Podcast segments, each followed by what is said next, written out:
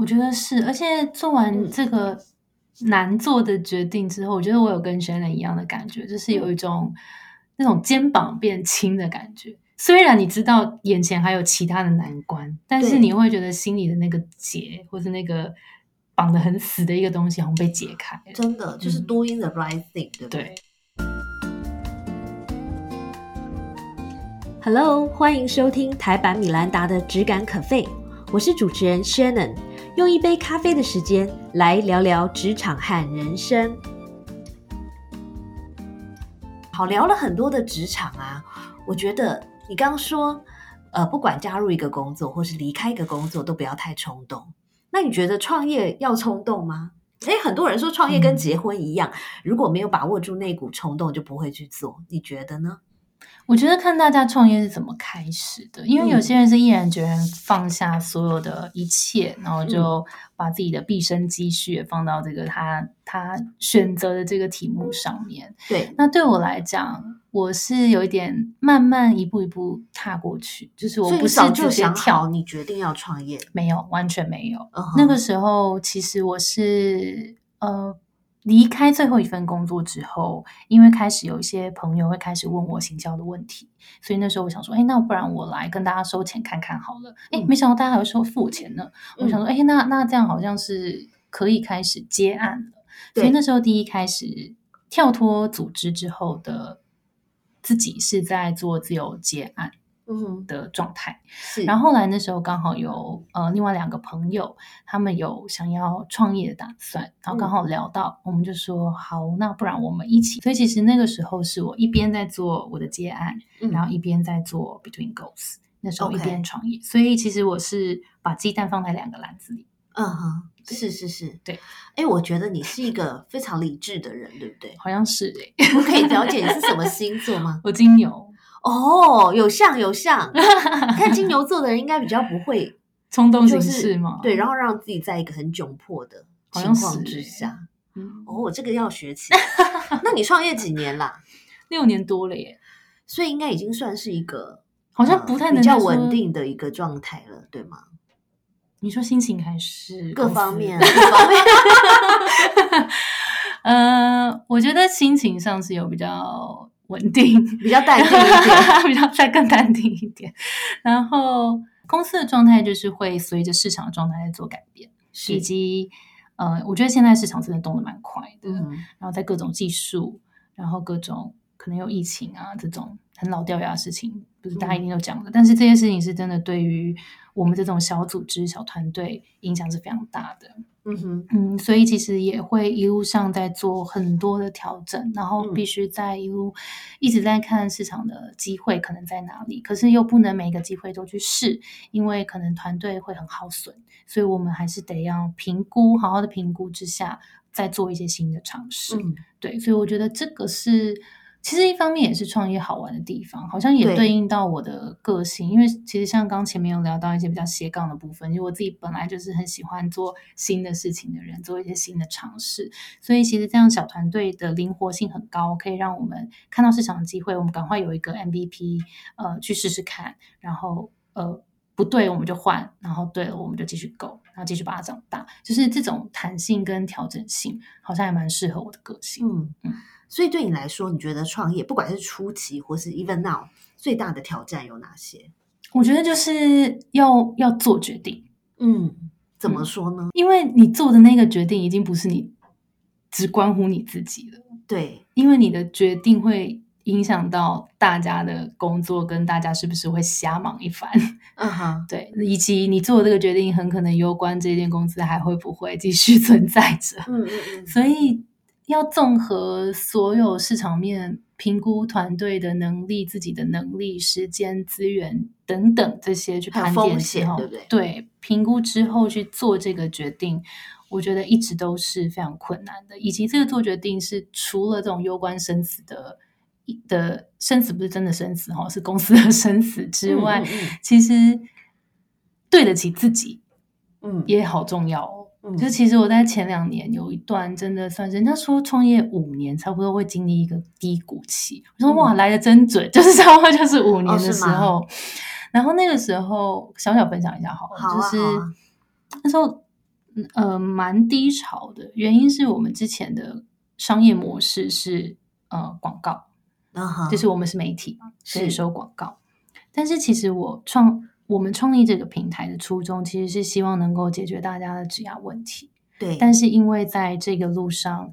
呃，希望这个团队、这个品牌能够活下来，所以我们选择了先用可能我擅长或者这个市场比较能够了解的方式去收广告，获利而留、而活下来了。嗯嗯，非常感谢在那段时间我们做的这件事情，让它让它留下来了。但是也是在五年的时候，突然 会来想一下说，我我付出了这么多的时间跟心力，团队这么多的时间跟心力，可是我好像离我的初衷有点远。嗯嗯嗯所以那时候就真的整理了自己，嗯，但是为什么呃，透过广告来获利会跟初衷会有这有冲突吗？因为那时候其实呃想要解决大家的职涯问题，可是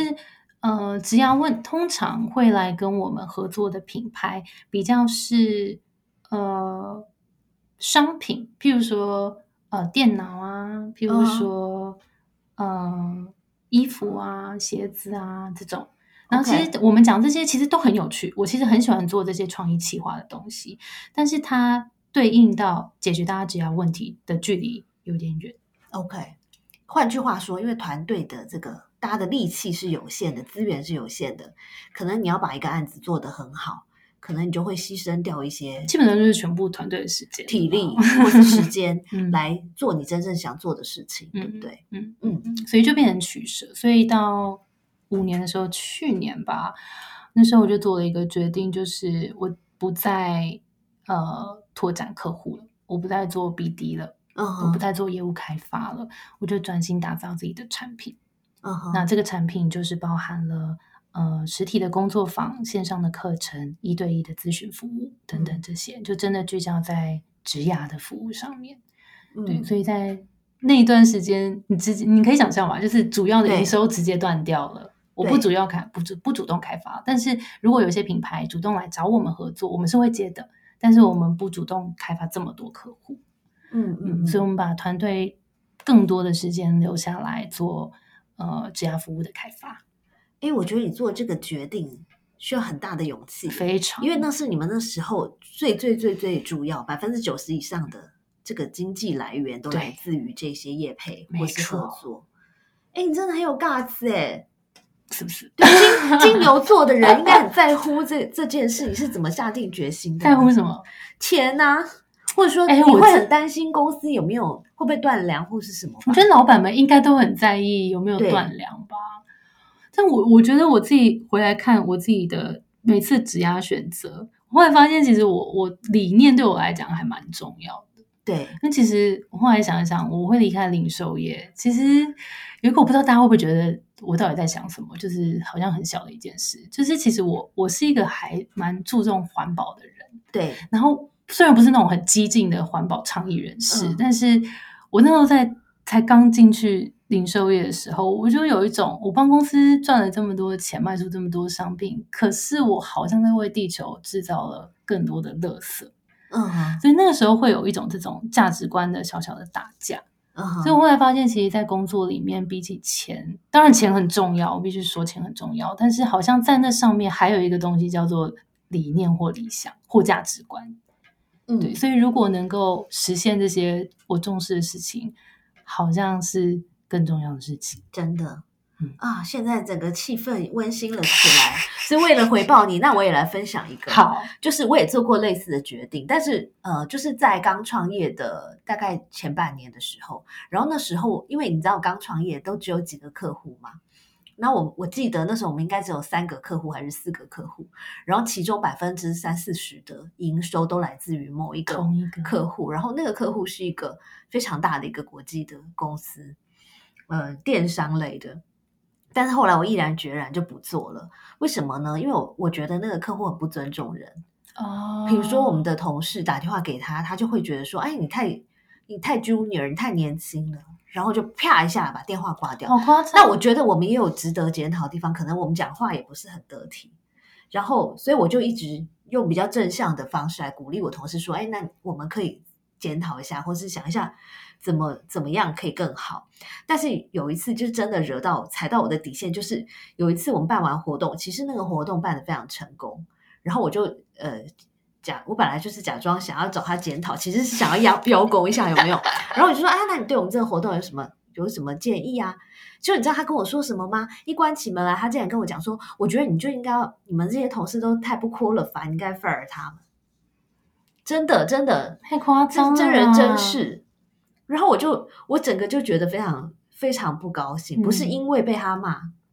而是因为我觉得他们的努这个已经力都违反了一个我我创业的信仰。因为我当初创业其实就是觉得说我想要推广一个，第一个就是专业的提升嘛，然后第二个就是我相信今天你不管是甲方或乙方，不管你是客户付钱的还是收钱，其实大家应该是一个平等的。一个就是互相尊重。那我觉得你可以说我们做的不好，可是你怎么可以对啊不，分青红皂白，然后就说这些人都应该被 fire？天哪，要不要跟大家讲一下这名字？没，我这件事已经过很久了，搞不好那个人也离开了，所以，所以后来我就毅然决然，我就决定不做。然后当时我也有你怎小小么跟他讲？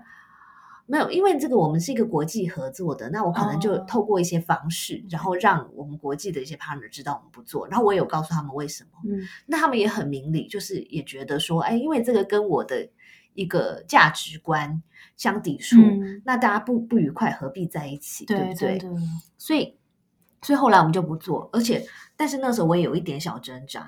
没有像你挣扎那么多，因为它只占我们差不多三四十个 percent 的一个营收，可是还是很多了，是很多，因为你想想看，这个公司才刚开始。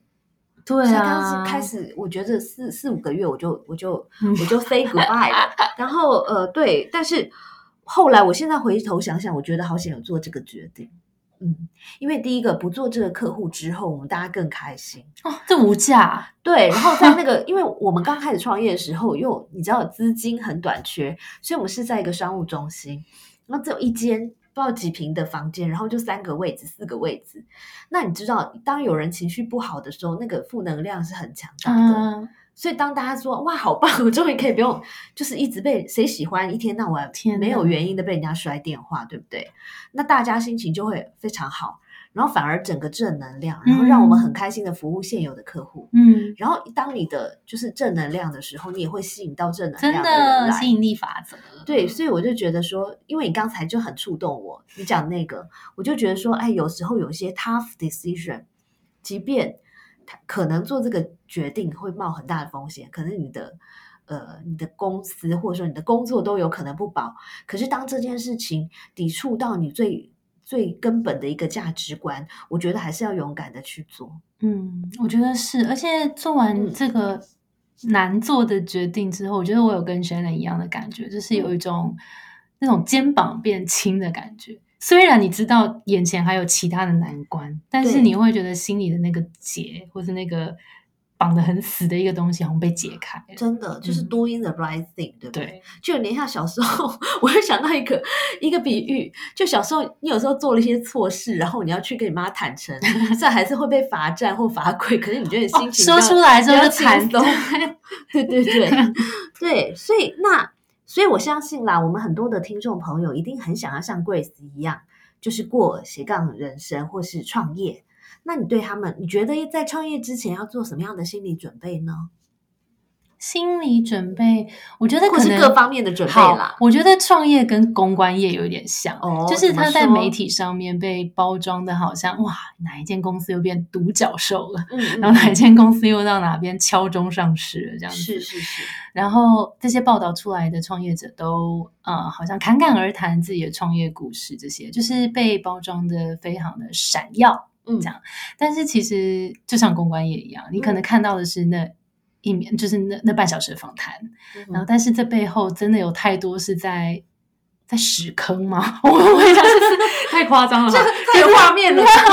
就是太多时候是在半夜的时候的那些时间跟心力交瘁的堆叠，对，然后太多决定跟太多辛苦的事情，嗯不管是时间或是你心情上面的辛苦，我觉得都是要先准备的。嗯就不是真的啊，好像你只要做一件事情，你就可以呃，一年后好像就飞上枝头这样。我觉得这些创业故事他们存在，但是他们没有去讲的是背后他们付出了多大多大的牺牲和努力，以及创业成功的几率大概是百分之一。所以其实有百分之九十九的人跟公司都在。一年两年后已经不再存在，嗯所以这是一个事实，就是嗯没有被看见的是，就是底下的事实。对，但是我觉得还是，如果你有一个想要努力的题目，我觉得找到题目很重要。就是这个嗯题目，即使没有办法让你第一年就赚钱，这真的很难。第一年就赚钱是一件非常非常困难的事情。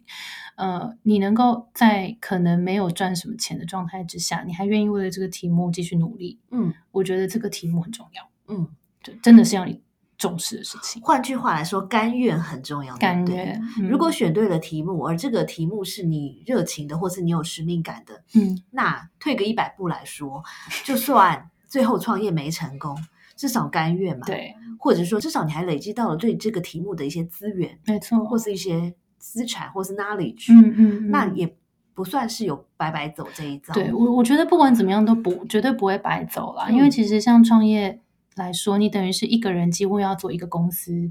所有部门的事情了嘛，所以你嗯。你不可能一开始进来创业的时候你就知道，呃，建立公司怎么建立，然后这些财务目标怎么设定，然后大家的任务目标管理，嗯。然后你要做的那个那个产业那个那个东西的 domain know how，这些东西都是你遇到问题去解决的嘛。嗯就创业就是这样，你你不很难去 foresee 前面有什么问题，但就是问题发生的时候，啊，好了，来解决哦，然后嗯来解决，一直解决问题，然后透过这些不同不停的发现问题、解决问题的过程，其实大家会在一个很高压、浓度很高的状态之下成长。好，所以呀、我相信现在听众们呢，应该有一票一小票人是很想要创业的，但是应该有更大的一票人是还在摇摆，有没有？就是我要继续我的职场人生呢，还是我要开始展开我的创业人生？那可不可以请对这两方面都很有经验的 Grace 来跟我们分析一下它的这个中间的优缺点？嗯，好，我觉得从呃先讲在公司上班好了，好在公司上班其实基本上，我觉得他可能是两类人呢、就是如果是在公司上班的人。呃，其实你可以预估的状态就是他是一个比较稳定的，不嗯管是在薪水上面，因为不管你做的怎么样，嗯，讲难听一点，就是你你下个月的薪水都会进来，哎也不能太糟了对啊，对也啊，不能太摆烂。我的意思说是，呃，公司的营运项目它赚钱的多少，其实不会直接影响到你的你的除了业务以外，嗯，你的你的薪资是会照常进来的。对，然后在公司的组织整个状态之下是比较严谨的，所以会每一个工作可能它的呃要做的工作内容项目可能也稍微比较稳定一点点，嗯所以它基本上是一个比较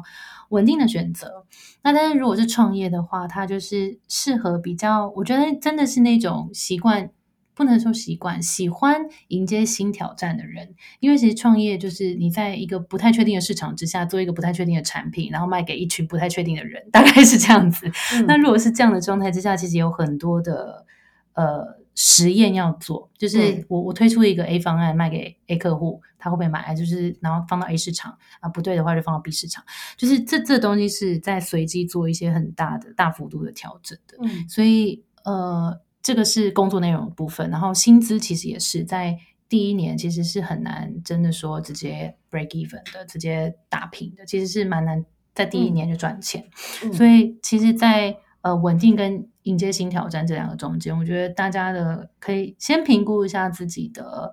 呃个性。嗯嗯，然后跟刚刚讲的那个题目，你是不是嗯有真的喜欢的题目？那其实真的喜欢的题目，你也不一定要真的创业才找得到。其实现在也有很多的公司是有很有理念的，那这嗯些理念可能你可以挑跟你相关的理念。嗯嗯嗯，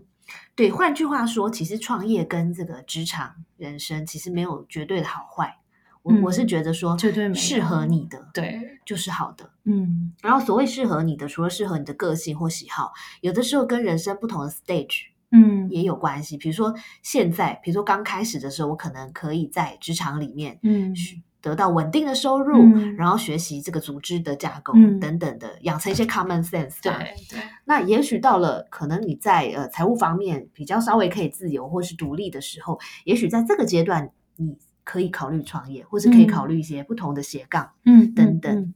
对，哇，贵死老师的这个分享，我觉得非常好。但是呢，我觉得啦，今天我们不管选择创业，或是选择在职场成为一个专业人士，其实自我激励的能耐都很重要。你可不可以跟我们分享一下？我觉得你应该超会自我激励的，分享一些小好的好用的方法，好不好？自我激励哦，嗯，我觉得倾听自己的声音怎么办？好好好。就是有点鸡汤，但是我觉得这真的很重要。我告诉你，我们这个录音室的气场就是很容易最后变得很禅风，然后最后变得很身心灵。我下次去拿一个那个 钵，对，就那个瑜伽那个那个叫什么？对，颂钵。对，呃，就是我觉得倾听自己的声音还是真的很重要，因为像刚刚不管呃是在选择创业或是。呃，上班其实他也是对自己的了解，就是我是一个怎么样的人，然后我在追求一个什么样的工作与生活，就这些这些东西。呃，当我们更清楚自己在人生里面想要追求什么，这个不一定要很大哦，就是你可能就是我追求买一栋房子，这也很 OK。就是我们到底在。想要在不管是近近期、短期之内，还是我长期希望能够得到什么，如果我很清楚的时候，我们就不会被别人的目标推着走。这个意思就是，有些人会，有些人会得到乱选工作。有一种人，他是反而是选择太多，然后他会好像有机会来，他就觉得我去，但是他从来没有回头来想说，那我要什么。好像我在帮你，然后这些工作机会看起来都很不错，然后看起来名声很响亮，薪水很不错，但是它好像不是我要的。哎，这好像是我们台湾特有的一个 状况哎，因为是不是因为呃，我们的整体我不知道，现在可能好一点，但我以前那个时候啊，其实整个社会是非常强调会念书这件事。其实我觉得到现在都都还是这样子的状态，然后我们很习惯去。考选择题嘛，就是有一个标准答案这样。可是你就会发现，毕业之后没有什么标准答案了，只有最适合你的答案。嗯，所以呃，回来我觉得倾听自己的声音，就是真的是最重要的。因为我们从小，我们爸妈都应该算是蛮严格的吧？我不知道，就是华人小孩、华人家长，大部分还是会呃蛮常会干预我们做决定的。嗯，对，大部分啦。那所以，呃，我觉得在这样子的儒家思想的哇，儒家思想都出来了，儒家思想的这个体制底下，呃，的确我们要突破是比较困难的，但是还是有一些方法啦。譬如说，在你每次要做决定的时候，都回来问自己说，为什么我要做这个决定？那我在这个决定看到了什么？然后这些哪一些是我真的想要的？那我想要什么？如果每次我们都能够不一定每次都有一个答案出来，但是如果你习惯这样子问自己一些为什么的话，其实是会蛮帮助我们更了解自己，以及在下一次做选择的时候才能够做出一个更适合自己的选择。嗯，对，这个方法很好。而且非常容易执行哦，你只要在决定之前问自己为什么就好了。如果还没有答案，就多问几次啊，或者是隔几天再问一下。对，因为有的时候当下的感觉不代表是一个真正的答案，或是它不代表内心真正想要的。好好好，今天时间过得很快，一转眼我们已经聊了快要一个小时了。天哪，太太开心了！那最后最后，可不可以请 Grace 跟我们大家分享一一句话，或是一本书，或是你想要跟我们分享什么都可以。嗯嗯嗯，我之前其实。我不知道你刚刚有提到那个无限赛局，我不知道前面来宾有没有推荐过这本书了。呃，有讲到，但是没有正式的推荐。OK，好，那我来推一下这本书。无限赛局是 Simon Sinek，就是如果大家很常，嗯，就很常会听到那个黄金圈理论，就是 Why How What 的那个作者写的。那其实无限赛局的理论就是，呃，就的概念就是我们其实不要把我们的人生想成。一个一定要比输赢，因为输赢是一时的。就你你赢了之后，你好像开心了一下，可能那个短暂的快乐就过去了。但我们要看的比较像是这整个人生的路上面，我们可能会有在追求某一个事情，或是某一个价值观。当我们呃比较清楚说我们在追求那个比较远的那个东西是什么的时候，我们就比较不会来。在意说这个输赢，然后也不会让这些输赢来影响我们的情绪。很好。所以我换句话说，我们要把眼光放远。嗯然后，呃，如果你还在职场的话，不管你是职场人士或是创业者，其实呢，我们都要把我们现在做的事情当成一份长久的事业，嗯，而不是一时的工作。对，我觉得在这样的前提下，其实不管做什么，都会比现在快乐很多。嗯，真的，好，今天非常感谢 Grace 过来跟我们做了非常多关于职场和创业人生的分享。谢谢 Shannon。那在这边也祝大家呢都可以越活越开心，越活越好。不管你的选择是职场还是创业，耶耶谢谢大家，拜拜。拜拜！谢谢收听今天的 Podcast，希望你喜欢今天的这杯咖啡。我们的节目名称是台版米兰达的质感可废，欢迎订阅我们的频道，分享你的想法，也可以追踪我的粉丝专业台版米兰达的创业笔记。我们下次见喽，拜拜！